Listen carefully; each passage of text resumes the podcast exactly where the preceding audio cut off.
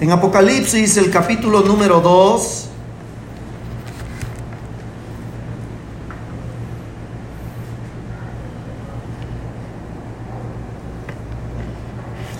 Voy a leer los versículos 8 al 11.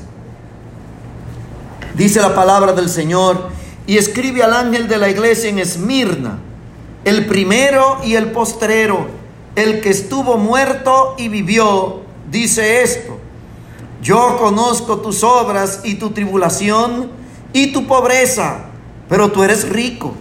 Y la blasfemia de los que se dicen ser judíos y no lo son, sino sinagoga de Satanás. No temas en nada lo que vas a padecer.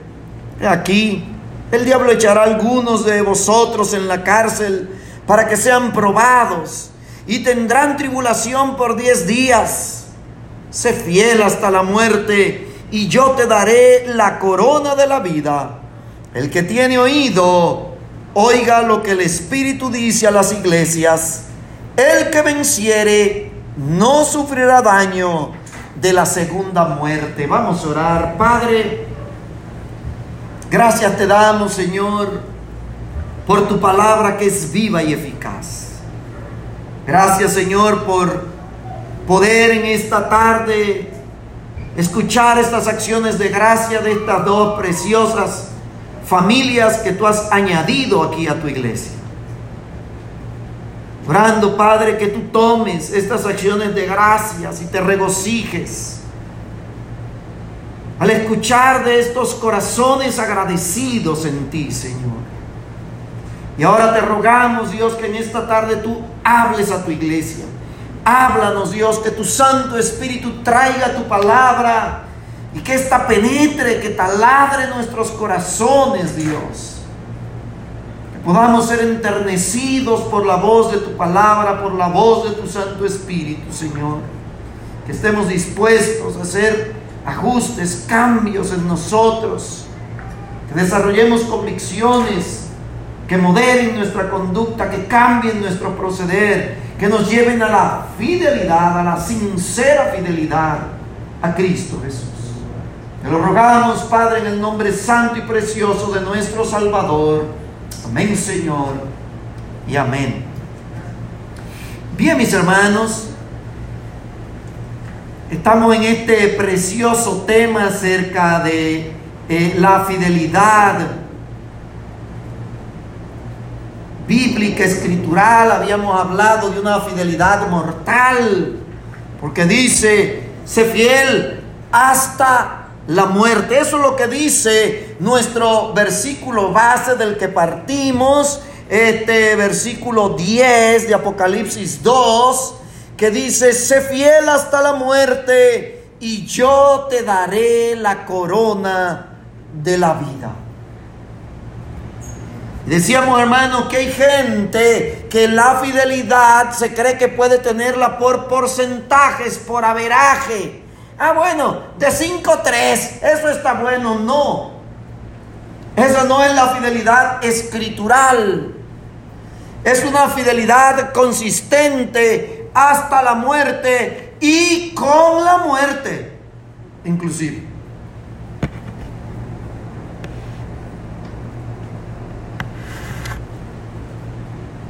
Vemos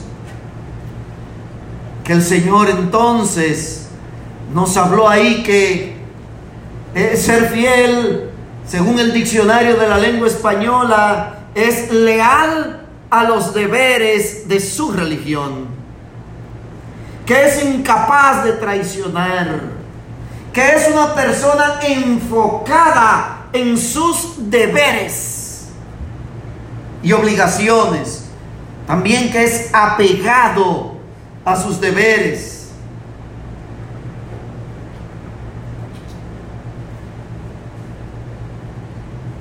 Y vemos que esa fidelidad entonces debe de llevar toda nuestro accionar mientras estemos aquí en la tierra y que esa fidelidad conlleva entonces estar yo enfocado en mis deberes hacia Dios en el contexto de mi iglesia local. Recuerde, en esta dispensación Dios trabaja a través de la iglesia local. Hay gente que se cree que ellos pueden hacer lo que ellos quieren para Dios y como ellos quieren. Por eso encontramos personas que hoy día se promocionan a sí mismos con sus propios ministerios. Déjeme decirle que eso es un absurdo. O sea, no puede existir nada que sea el ministerio de Benjamín Cáceres. Perdóneme, Dios no diseñó los ministerios para Benjamín Cáceres. Los diseñó para la iglesia local. Entonces, no hay nada como el ministerio de Marco Sweet. No, no, no, no, no, no, no, discúlpeme.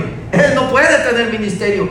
Él tiene que someterse a las escrituras y tener un ministerio en su iglesia local. ¿Sí me está usted captando la idea? Hermanos. Tenemos que ser fiel a Dios en lo que Él nos ha puesto y veíamos que eso debe de ser con determinación porque dice hasta la muerte. Por eso la Biblia condena el doble ánimo. Dice Santiago que el hombre de doble ánimo es inconstante en todos sus caminos. Por eso la Biblia quiere que la fidelidad sea con determinación. Vimos allá en Mateo 11 donde dice que desde los días de Juan el Bautista el reino sufre violencia y dice, y solo los osados, la palabra que usa ahí es violento, pero violencia ahí no es una violencia física, de alguien que hace violencia a otro, sino el que violenta sus propias incapacidades y temores. ¿Te entendió eso? ¿Se acuerda de Moisés? Señor, yo no puedo ir. Manda por quien debe de ir. Él no se creía capaz de hacer lo que Dios le dijo que tenía que hacer. Y ahí es donde el Hijo de Dios, el cristiano, tiene que entender. ¿Qué importa lo que yo pueda o no pueda? Es en el nombre de Cristo. Y tengo que aprender a ser osado. La violencia es contra mis temores, mi incapacidad. Y hablábamos luego en el 2.13 de Antipas. Apocalipsis 2.13, yo conozco tus obras y dónde moras, donde está el trono de Satanás pero retienes mi nombre y no has negado mi fe, ni aun en los días en que Antipas, mi testigo fiel, fue muerto entre ustedes, donde mora Satanás. Sé fiel, resuelto Antipas.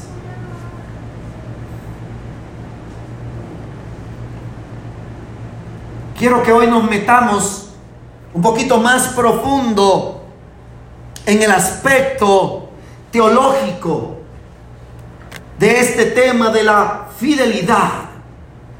Y lo primero que quiero que veamos desde el punto eh, de vista de la fidelidad bíblica es su definición escritural. Hemos visto lo que dice el diccionario, que es alguien leal a sus deberes, incapaz de traicionar, etcétera, etcétera, etcétera. Ahora, ¿cuál es la definición de Dios. ¿Qué es lo que Dios dice de la fidelidad? Acompáñeme al libro de Primera de Samuel. Vaya conmigo.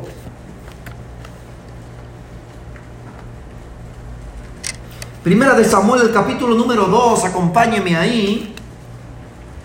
En Primera de Samuel, el capítulo 2, el versículo número 35.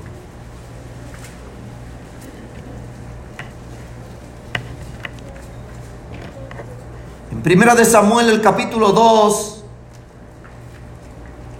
versículo 35 dice, y yo me suscitaré un sacerdote fiel que haga conforme a mi corazón y a mi alma, y yo le edificaré casa firme y andará delante de mi ungido todos los días. Hermanos, qué preciosa definición hay aquí de lo que para Dios es alguien fiel. Déjenme lo pongo en contexto. Esta era una época terrible en la vida de la nación de Israel, porque dice que no había juez en Israel y cada quien hacía lo que bien le parecía. Había una anarquía en la nación de Israel. Y el sacerdote Elí era un desastre en su casa. Estos hijos de Elí que estaban dispuestos, que se suponía que tenían que sucederle en el sacerdocio, eran unos muchachos de una moralidad desastrosa. Desastrosa.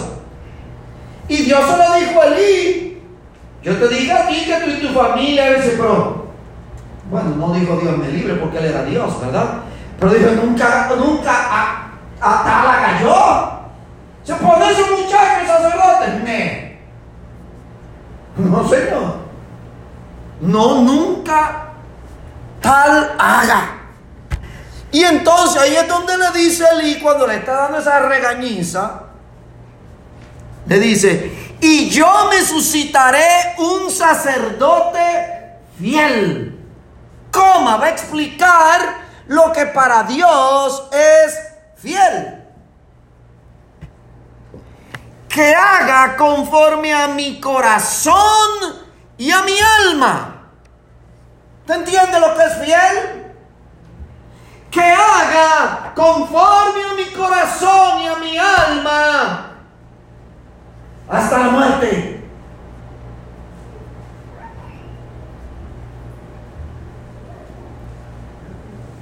Hermanos, ¿entiende usted la mente de Dios? Aquí es donde chocan los legalistas con Dios. Porque para un legalista fiel es el que nunca ha fallado. El que nunca ha tenido una caída. Fiel para Dios es el que hace conforme a su corazón y conforme a su alma. ¿Usted entendió? ¿Está ahí la IBN? ¡Oh! Pero se me quedaron mirando como, este hombre es predicador de nuevos dioses. ¿Qué pasa? Hermanos, ¿entiende usted? Lo que para Dios, entonces, según las escrituras, ¿eh? Yo quisiera decirle a usted que para Dios es fiel el que le regala un carro al pastor, pero no dice eso. Aquí dice que fiel es el que hace conforme a su corazón y a su alma. ¿Te entiende, hermano? Teológicamente entonces, escrituralmente hablando, desde la óptica de Dios, una persona fiel es esa que vive su vida en una búsqueda en un deseo y en un accionar de ver qué es lo que Dios quiere que yo esté haciendo. Y lo hago.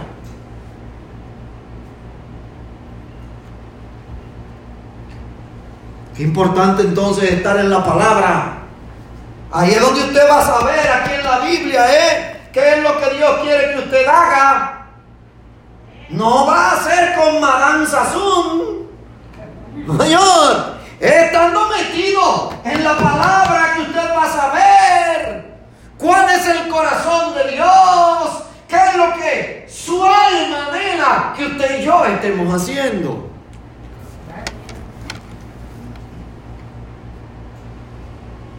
Eso no lo puede hacer el horóscopo, la revista TV Nota y TV Novela y mugrero.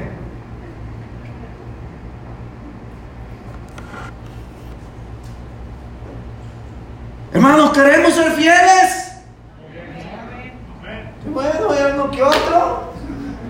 Pensé que de ese amén se iba a caer el techo. Hermano, queremos ser fieles. Mejoramos, mejoramos algo.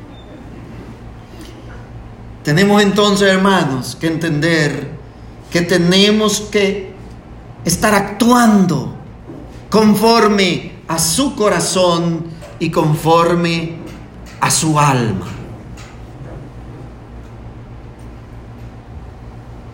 Hermanos, ahora estamos viendo lo que Dios le dice a Elí.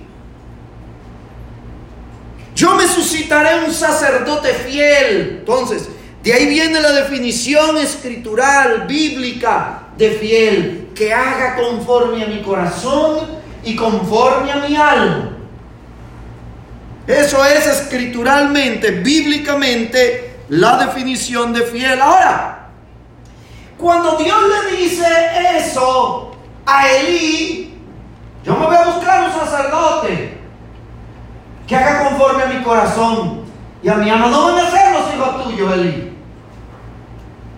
¿De quién era que Dios estaba hablando? Ándale, exactamente. De Samuel.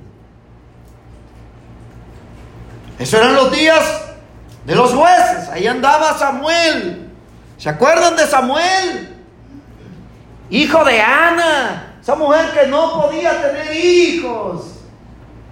Y que la amante de su esposo la irritaba constantemente, se burlaba de ella. Porque ella no podía tener hijos. ¿Se acuerdan de esa historia? La malvada Penina. Iba ella, le dio Galileo, yo tengo hijo y tú no. Ay, se quedan afligía su corazón. Y un día fue y se derramó y lloró y lloró y lloró en la presencia de Dios.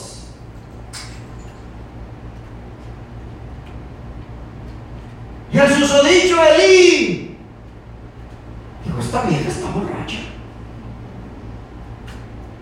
Fue y le dijo que tiene hombre, ya, parece bien. Fue y se lo dijo. Ya, ya, ya, ya, ¿cuándo te va a pasar? ¿La borrachera? Pensaron que iba a decir otra cosa. No, el vino, digiere tu vino, se lo digo, usted lo ha leído. Eso es. Y esta vida tenía muchísimo tiempo y ya se lo de, de haber pasado la borrachera que traes. Pero se acuerda la respuesta, dice, no, Señor mío. No me tengas por una mujer impía. Soy una mujer quebrantada de corazón. Cuando vio las lágrimas de esa mujer, Elí la regué. Si Dios conceda las peticiones de tu corazón, eh, al año que viene tenía Samuel. Pero ya lo prometió a Dios, ¿se acuerdan? Y ahí vino después Ana y le trajo al niño. Siguiente año no fue, pero después la otra vino y se lo trajo. Dice que el niño se quedó ahí en el templo porque era para Dios. Miren, he visto gente que le da cosas a Dios, pero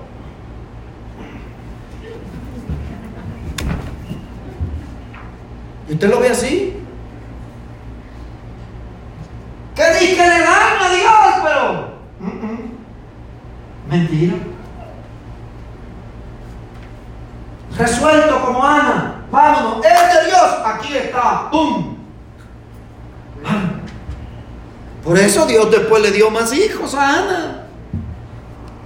¿Verdad? Y ese, ese era el sacerdote del que Dios le había estado hablando a Elí. Hermanos, cuando hay padres fieles, Dios levanta hombres fieles. ¿Te entiende, hermano?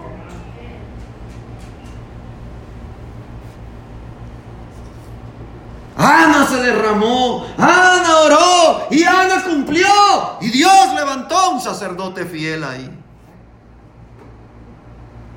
Porque mire, oh, pero Samuel vivía ahí cuando los hijos de él hacían todas sus atrocidades, él veía todos esos malos ejemplos.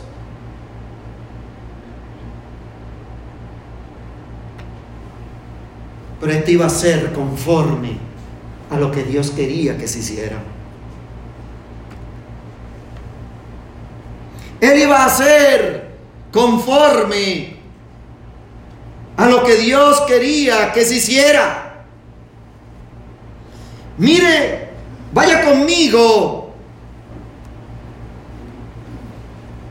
para que usted pueda ver alguna de las aspectos bíblicos. Quiero que hagamos mínimo tres. Vamos a ver esta definición bíblica, escritural. Vamos, por ejemplo, a ver un personaje, Josué. Vaya conmigo a Josué, el capítulo 24, el versículo 15.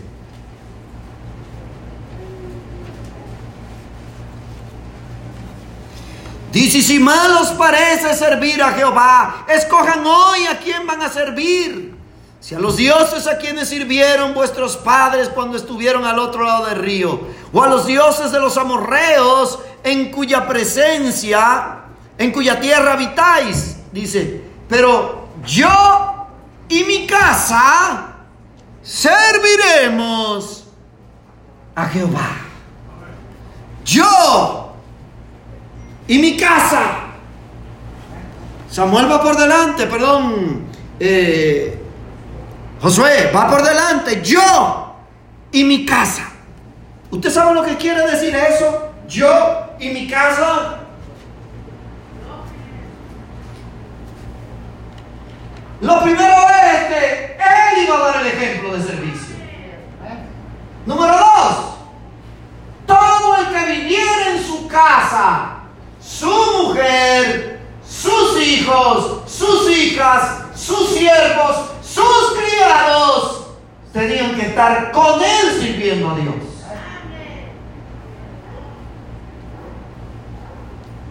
Tenían que estar con él sirviendo a Dios.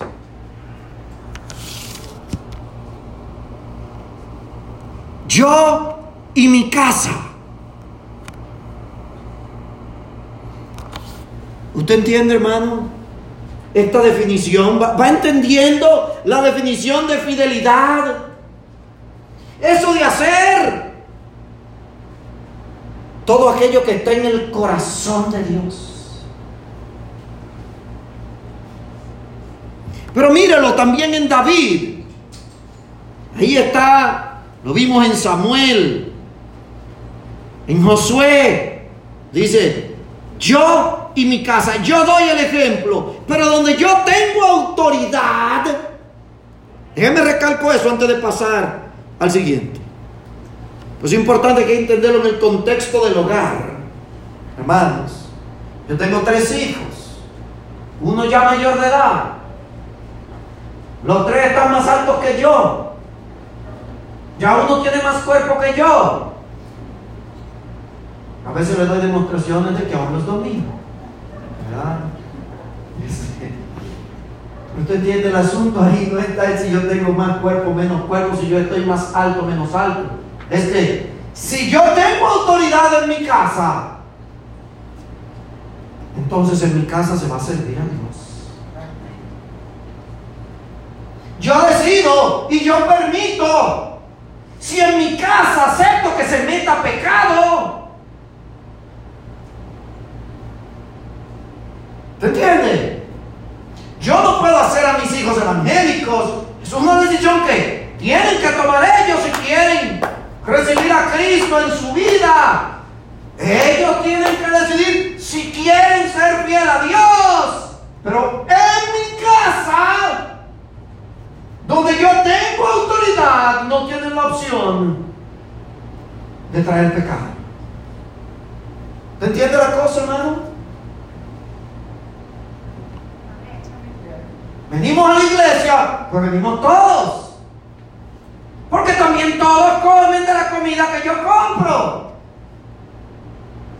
Y disfrutan de lo demás del hogar. Como yo tengo la autoridad en mi casa, después de mi esposa, no, no creo. Entonces, yo y mi casa. ¿Te entiende? Hermano, creo que no. Pero pasemos, sigamos. Vaya conmigo a Primera de Reyes. Vaya un poquito más adelante. Primera de Reyes, el capítulo 9.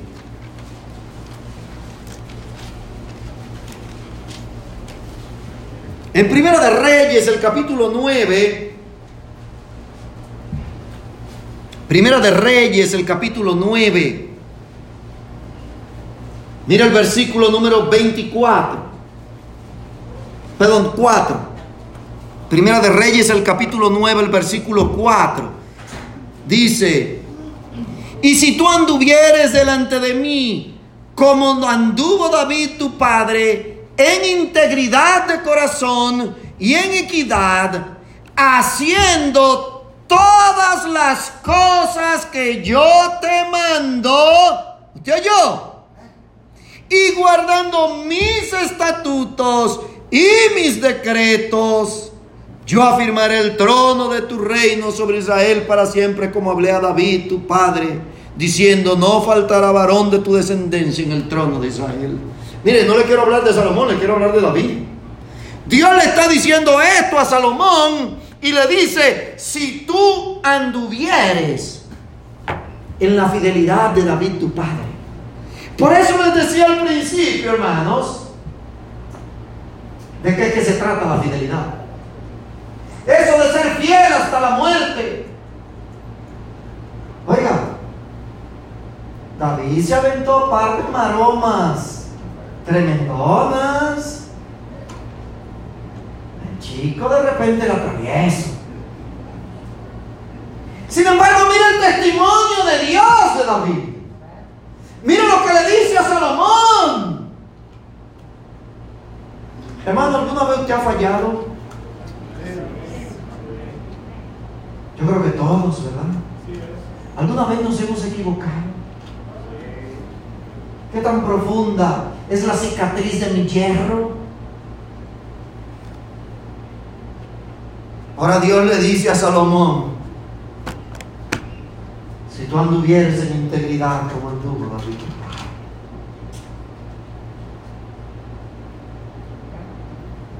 ¿Se acuerda usted de esa caricatura, Daniel el travieso? David el travieso. Mira lo que Dios dice. Hermano, lo que quiero destacar es la óptica de Dios de la fidelidad. No era que David no había fallado. Era que había tenido la humildad de derramarse y humillarse. Había tenido un genuino arrepentimiento. Se había apartado de esas faltas y se había levantado para seguir sirviendo a Dios. ¿Usted entiende lo que es integridad entonces?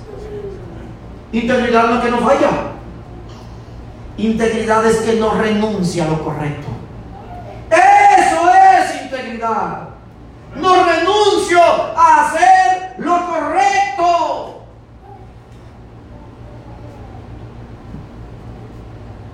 ¿Ha visto usted esa gente que cuando falla, entonces dice, pues ya de qué sirve, vamos a darle vuelo al hilacha? El problema es un problema de integridad. Si tú anduvieres en integridad como anduvo David tu padre. Hermanos, dice en integridad de corazón y en equidad haciendo todas las cosas que yo te he mandado. ¿Usted se acuerda? Que era alguien fiel para Dios, que haga conforme a mi corazón y a mi alma. Eso es integridad a los ojos de Dios. Y eso es lo que le está diciendo a Salomón. Eso es lo que le dice a Salomón que haga y lo que había hecho David su padre. Pero mire otro casito más en la Biblia de fidelidad. Mire otro caso más. Vamos a ver a Abraham. Génesis 18, acompáñeme allá, vaya en su Biblia. A Génesis, el capítulo 18. En Génesis 18,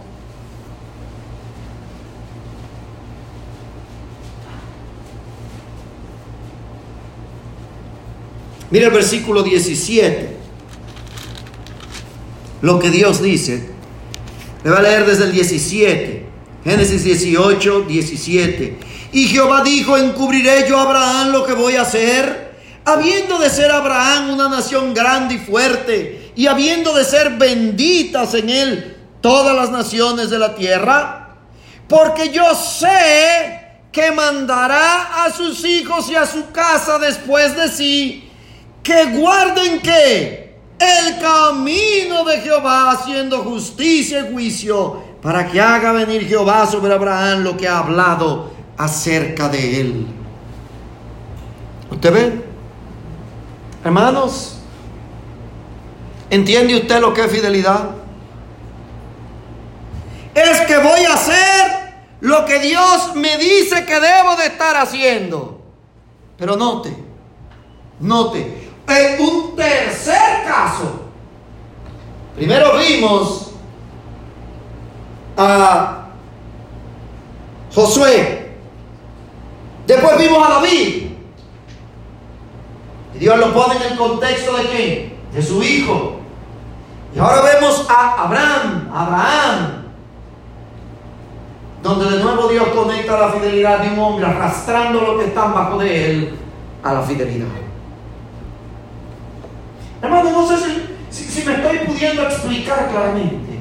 Fidelidad tiene que ver con que yo entienda lo que Dios quiere que yo haga y lo estoy haciendo, pero que también arrastro a otros que están bajo mi autoridad a esa fidelidad.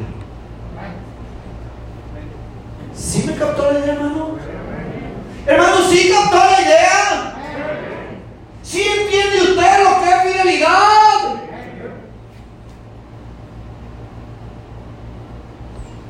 Que yo, yo voy a ser conforme a su corazón y a su alma.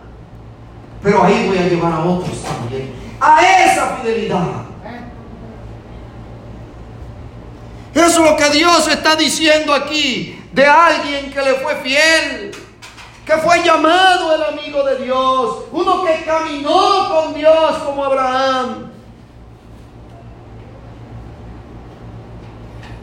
Dice, yo sé, yo estoy seguro que Él va a mandar a sus hijos que después de sí, que aún Él esté muerto, Él le va a encomendar que sigan el camino de Jehová.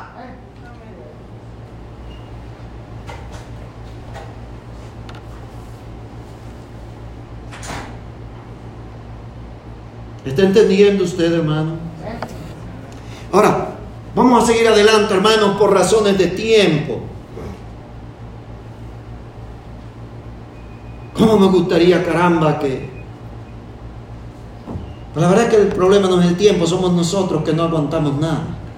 Porque es bonito ver eso también en la vida de Samuel. Estudiese eso. Cuando Samuel ya está viejo y, va a morir, todo lo que le dice a la nación de Israel. Y que usted vea la fidelidad de Samuel. Eso está interesante. Ahora, yo quiero que veamos otro poquito de lo que es ahora la teología. Hemos visto escrituralmente la definición. Ahora quiero que profundicemos un poquito a nivel teológico en cuanto a este asunto de la fidelidad. Para ello vamos a Deuteronomio, el capítulo 7. Deuteronomio.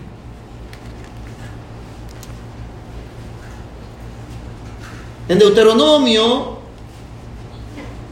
el capítulo 7, el versículo 9. Deuteronomio el capítulo 7, el versículo 9. Mire lo que dice. Conoce pues que Jehová tu Dios es Dios, Dios fiel, que guarda el pacto y la misericordia a los que le aman y guardan sus mandamientos hasta mil generaciones. Hermanos, tenemos que poner especial atención a lo que dice ese texto porque enmarca la fidelidad en la persona de Dios. Usted no va a poder entender lo que es fidelidad si usted no entiende eso en Dios. Y si usted nota, aquí Deuteronomio, el capítulo 7, nos habla de Jehová, que Jehová es Dios. Dios fiel. Hermano, lo primero que usted tiene que entender es que Jehová es Dios. Para usted poder teológicamente entender, teológicamente lo que quiere decir es desde la óptica de Dios, cómo la describe Dios, para lo que para Dios encierra esto. Por eso, hermanos, si queremos entender la fidelidad, tenemos que buscarlo en Dios. Y lo primero es entender que Jehová es Dios. El gran yo soy. El que no depende de nadie. El que existe por sí mismo. Ese es Jehová. Mano, eso no fue lo que él le dijo a Moisés. Señores, si me preguntan quién me envió, ¿qué le digo? Yo soy el que vive por sí mismo, el que no depende de nadie, el que tiene existencia propia, el que nadie lo creó, que nadie lo sustenta, que no depende de nadie. Para usted poder entender la fidelidad tiene que partir de ahí. Por eso, aquí en Deuteronomio 7, 9, Así dice, conoce pues, conoce pues, conoce pues quién es Dios. Porque hay muchos evangélicos del siglo XXI, del año 2019, 2020 y 2021, que para ellos Dios es Manuel de la O. Así que llaman. Para ellos, ese es Dios.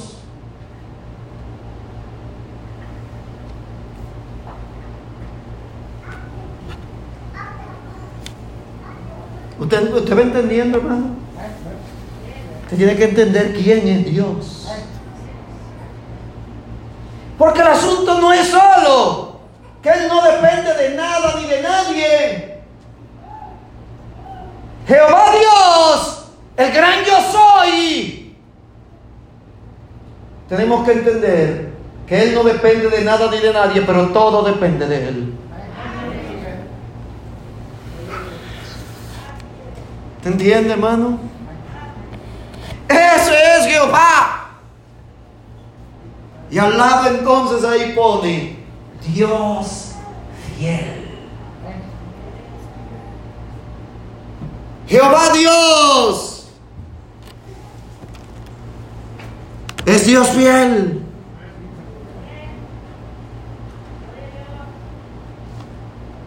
¿Te entiende, hermano?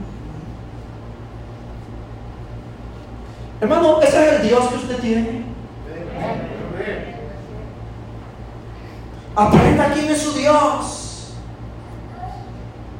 Y que es un Dios fiel. ¿Te entiende, hermano? Hermano, es un Dios en el cual no hay mudanza. Él es el inmutable. ¿Sabía usted eso de Él, hermano? Que Jehová Dios, ese Dios, en Él no hay sombra de variación. De lo que estamos hablando es que el día de mañana Jehová Dios no le va a decir a usted, no hombre, no tú salvo. Yo estaba jugando. Señor, pero que tú dijiste que me amabas. Yo. Sí, pero que. No eres tú, soy yo. Como los insensatos de nuestros días. Él es Dios fiel, dice su palabra. Él no cambia. Él se mantiene ahí para ti, porque Él es fiel. Yo yo lo que cantaba hace rato la hermana Jocabé. ¿Cómo podré estar triste? ¿Cómo entre sombras ir? ¿Cómo sentirme solo en el dolor sufrir? Solo puedo decir a alguien que tiene la convicción de Jehová Dios en su vida. ¿Te entiende?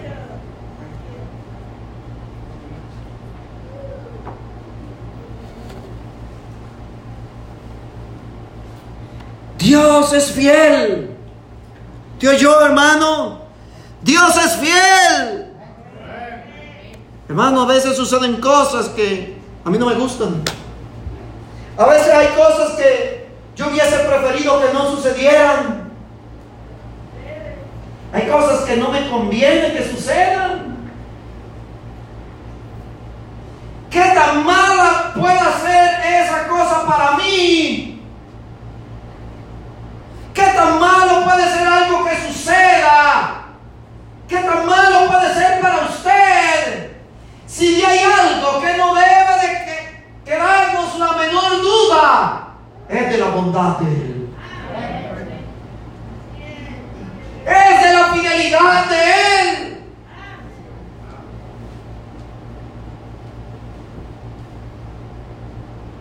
Porque a veces estamos en una situación que nos ha abrumado a tal grado que pensamos que Dios nos abandonó. Pensamos que Dios dejó de amarnos. Pero Dios es Dios fiel. ¿Se acuerdan de Cristo en la cruz? Eloi, Eloi, lama. Dios mío, Dios mío, ¿por qué me has dejado solo? Tres días después, ese mismo Dios fiel le tomó de más allá de los sepulcros, lo levantó con poder y lo sentó a su diestra.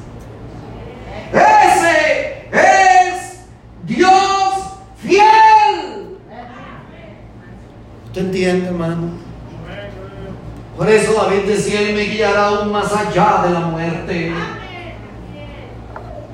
Eso hizo con Cristo. Lo sacó del sepulcro de la muerte, del Hades, lo llevó.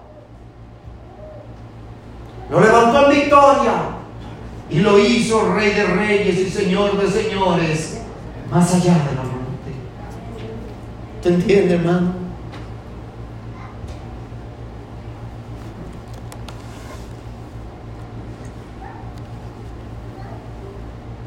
Esto es para que usted pueda entender teológicamente, escrituralmente, la fidelidad. La fidelidad tiene que ser entendida en Dios. En Isaías, el capítulo 49,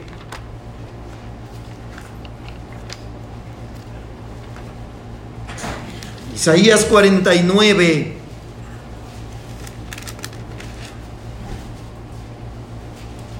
el versículo 7. Dice, así ha dicho Jehová, redentor de Israel, el santo suyo, al menospreciado de alma, al abominado de las naciones, al siervo de los tiranos. Verán reyes y se levantarán príncipes y adorarán por Jehová, porque fiel es el santo de Israel, el cual te escogió. Hermano, así es Dios. Ahora, yo quiero que echemos una óptica, hermano. Porque si usted nota, hermano, aquí Dios, aduciendo a su persona, ¿de quién es que está hablando? Es de Cristo. Es de Cristo Jesús. Oiga, hermano. Oiga. De nuevo, ahí le va. 49.7 de Isaías. Así ha dicho Jehová, redentor de Israel, el santo suyo. Al menospreciado de alma. El abominado de las naciones. ¿Usted oye cómo llama Cristo? Hermano, y quiero llamar la atención de la iglesia en esto. Quiero llamar la atención de esto. Porque ¿en qué mundo es que usted y yo vivimos? ¿Eh? ¿Usted se cree que este mundo ama a Cristo? ¿A la iglesia de Cristo? Hermano, aquí lo dice claro. El abominado de las naciones.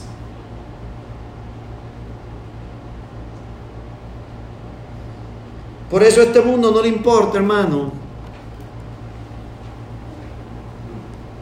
Si quien lo va a gobernar es un fulano que de un solo plumazo va a contradecir todo lo que dice la Biblia.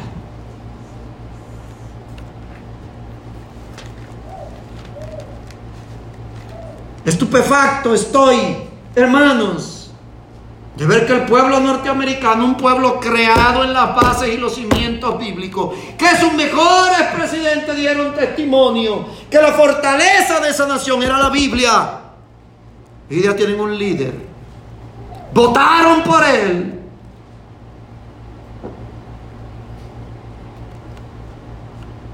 Que está ya dando de un solo plumazo todo su apoyo a lo más bajo de la moralidad no hecho de la inmoralidad.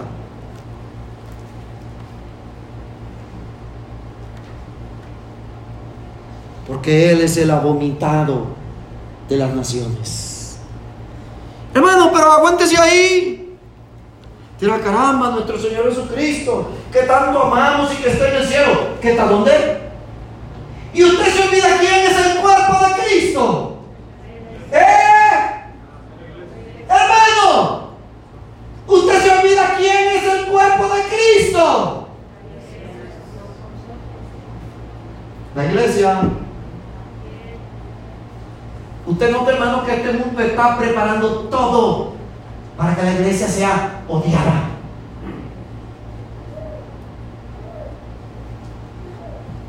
Mira los movimientos globales que hay.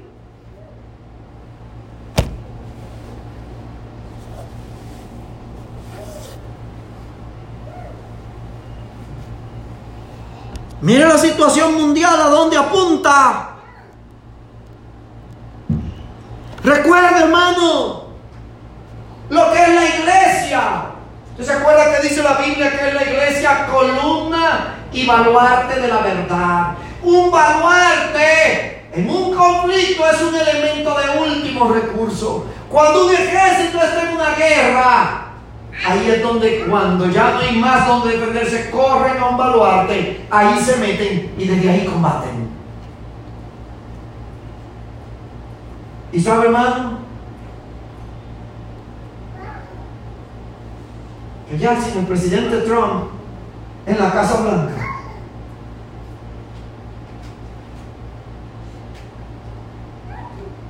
Hermano, y déjenme decirle, no estoy defendiendo la piedad diciendo que ese hombre es cristiano en lo que él representaba. ¿Sí entiende la diferencia? O sea, él representaba libertad para las iglesias.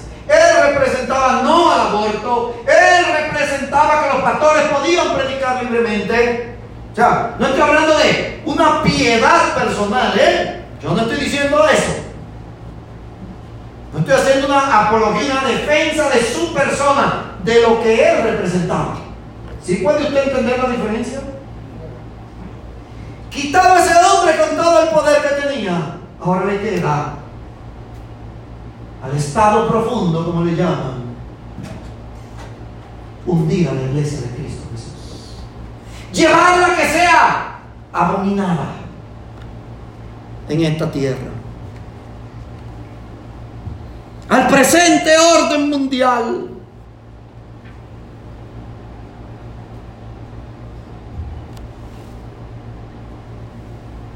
Porque hermano, ahí hay fidelidad. Ahí es donde hay fidelidad, en Cristo Jesús. Mire Apocalipsis, el capítulo 1. Vaya conmigo allá, no se pierda este texto porque es uno de esos que si usted de lo que le gusta subrayar, tiene que tenerlo subrayado. Usted verá qué cosa tan preciosa.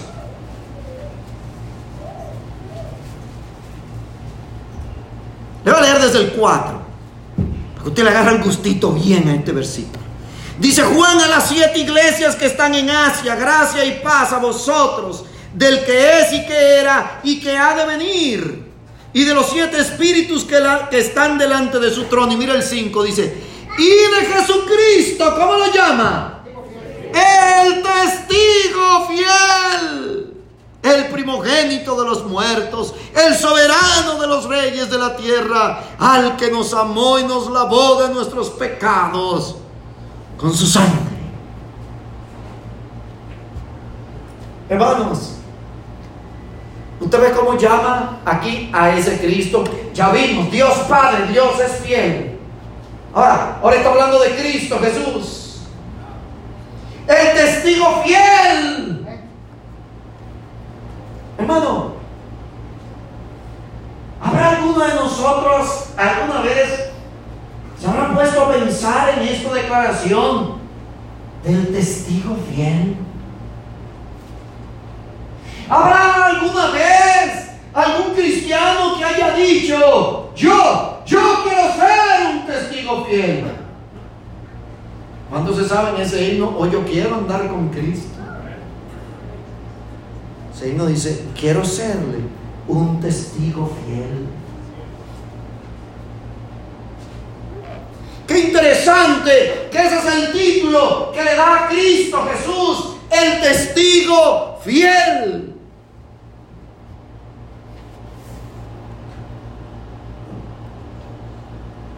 Míralo también en Apocalipsis, el capítulo 3, el versículo 4.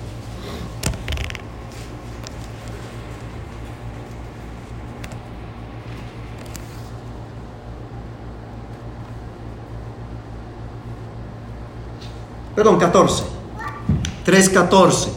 Dice, y escribe al ángel de la iglesia en la Odisea, he aquí el amén, el testigo fiel y verdadero el principio de la creación de Dios, dice esto.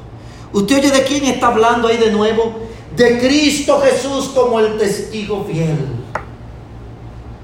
Sé fiel hasta la muerte. Hermano, mire, no sé si usted está captando no sé si usted está captando la idea de lo que tiene la palabra de Dios ahí cuando le da a Cristo Jesús ese título de testigo fiel.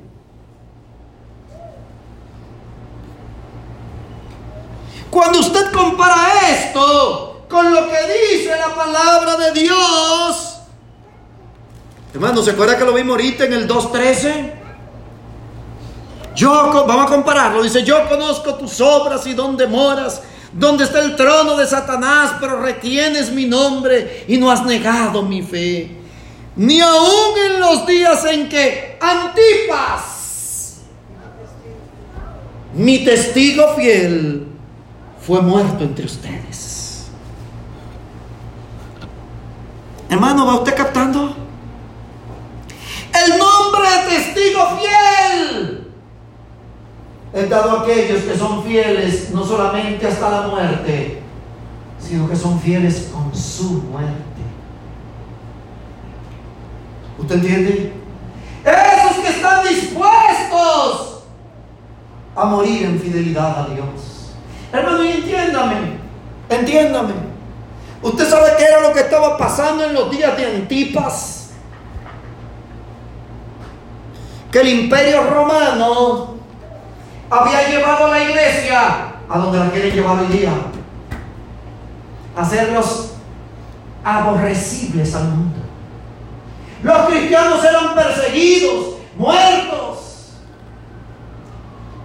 Tenían que alojarse y vivir por ahí en cuevas, en catacumbas. Le explicaba la semana pasada lo que era una catacumba, ¿verdad? Era una grieta Eh, en ese entonces los, eh, la gente muy pobre, eh, que eran normalmente los cristianos, tenían que trabajar en las minas sacando tierra. Y hacían túneles enormes. Si usted ido a alguna caverna, usted entenderá que entonces ahí dentro hay lo que ellos llaman salas. Y ahí era donde los cristianos podían reunirse a tener sus cultos porque si no los mataban.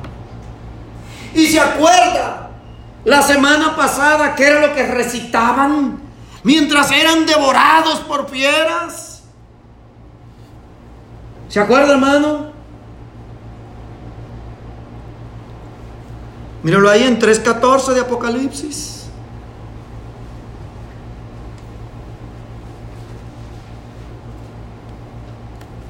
Apocalipsis, el capítulo 3. Escribe el ángel de la iglesia en la Odisea aquí el amén, el testigo fiel y verdadero. El principio de la creación de Dios dice esto, perdón hermano. Es, equivoqué ahí la, la cita. Ahora mismo se la doy, no se me desespere.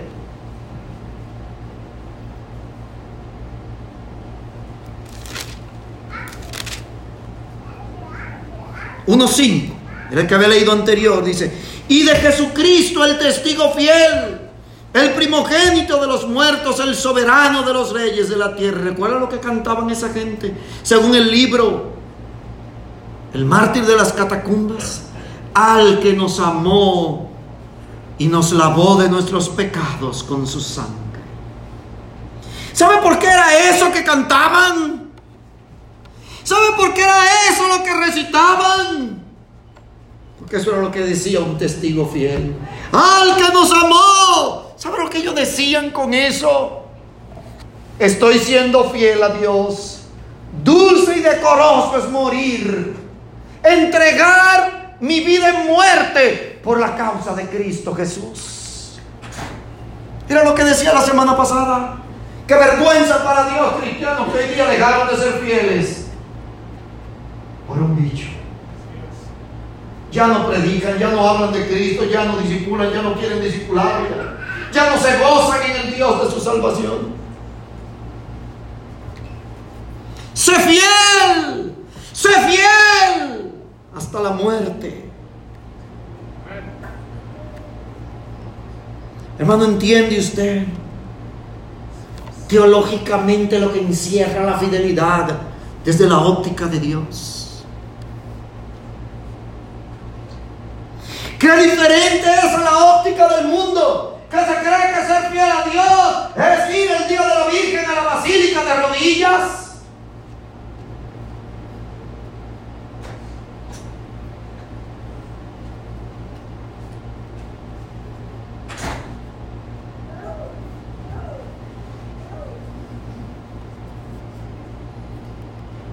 Muchos cristianos que viven un evangelio con una fe de papel.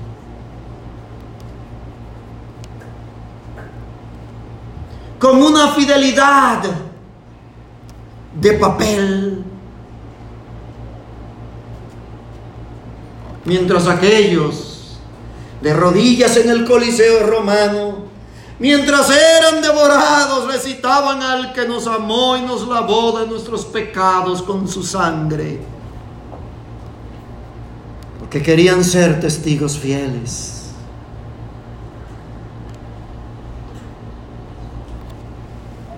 Y ya finalmente, hermanos, teológicamente cuando estamos hablando de fidelidad hemos visto la fidelidad en Dios, en Jesucristo el testigo fiel y finalmente en su palabra, en la palabra de Dios, en la Biblia. Acompáñeme al libro de los Salmos, por favor. El capítulo 19, vaya conmigo allá.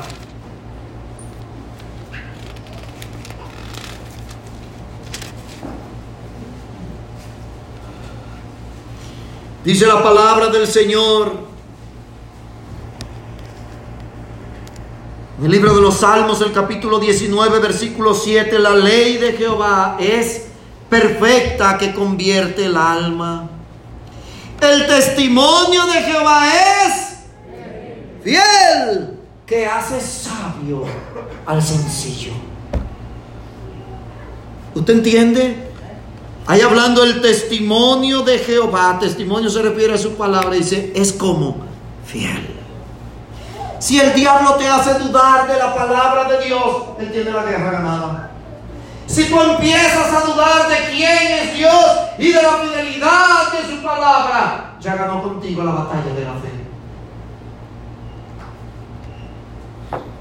Recuerda su testimonio, su palabra es fiel. El libro de los Salmos, el capítulo 111. Mira qué precioso versículo este.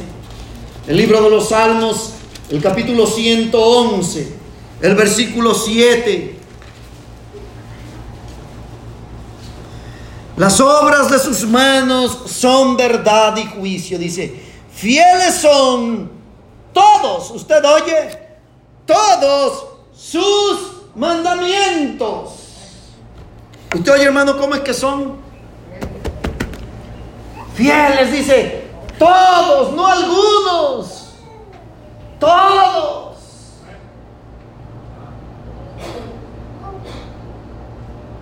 Hermano, por eso le decía hace rato a usted, aunque llegue la duda, aunque todo parezca ir mal, Siempre dígale a su corazón y a su alma, aún por encima de su inquietud, aún por encima de su duda, Dios sigue siendo fiel. Dios sigue siendo bondadoso. Dios sigue siendo real. Dios sigue siendo Dios.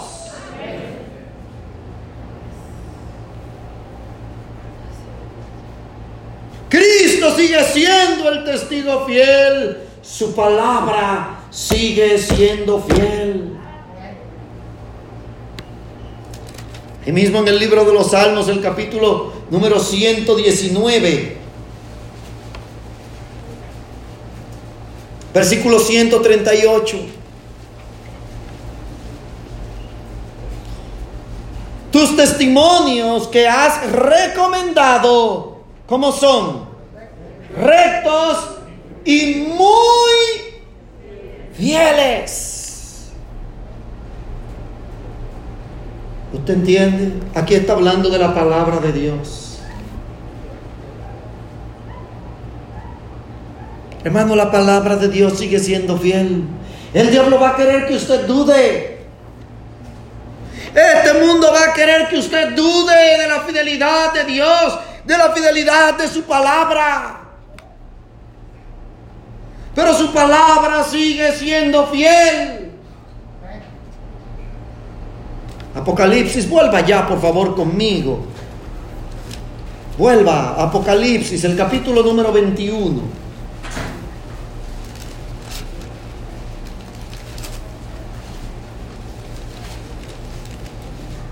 Apocalipsis 21, 5. Y el que estaba sentado en el trono dijo, he aquí yo hago nuevas todas las cosas. Y me dijo, escribe, porque estas palabras son fieles y verdaderas. Y míralo también en el 22, 6. Y me dijo, estas palabras son fieles y verdaderas. Y el Señor el Dios de los espíritus de los profetas ha enviado su ángel para mostrar a su siervo las cosas que deben de suceder pronto. Estas palabras son fieles y verdaderas. Hermanos, ¿ahora entiende usted la fidelidad desde la óptica de Dios?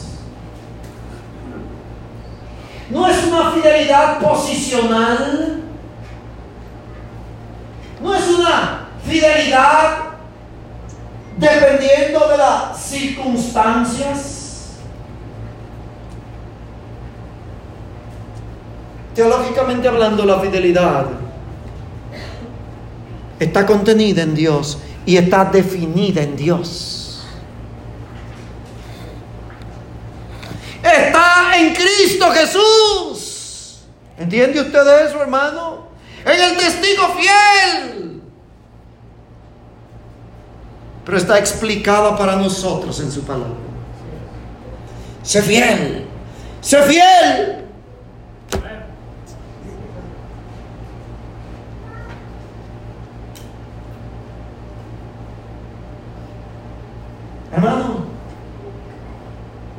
Hermana, ¿quiere usted que su marido le sea fiel?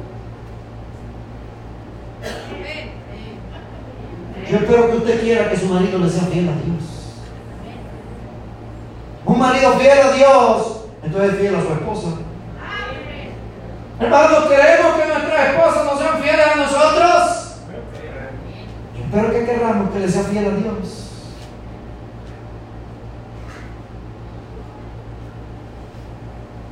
Usted está entendiendo las cosas desde el punto de vista teológico. Sé fiel hasta la muerte. Y Él te dará la corona de vida. Vamos a orar, Padre. Te bendecimos, Señor, te alabamos. Gracias, Señor, por tu palabra. Gracias por desafiarnos con tu santa y bendita palabra, Señor. Gracias por Jesucristo. Gracias por tu palabra, Señor. Tu palabra que es fiel y verdadera. Tu palabra que permanece.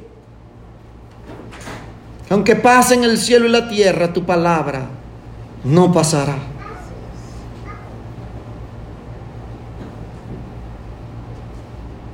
Ayúdanos Dios. Ayúdanos a andar en fidelidad delante de ti.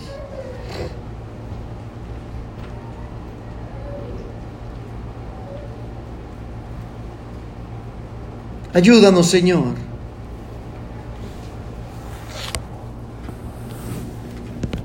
A entender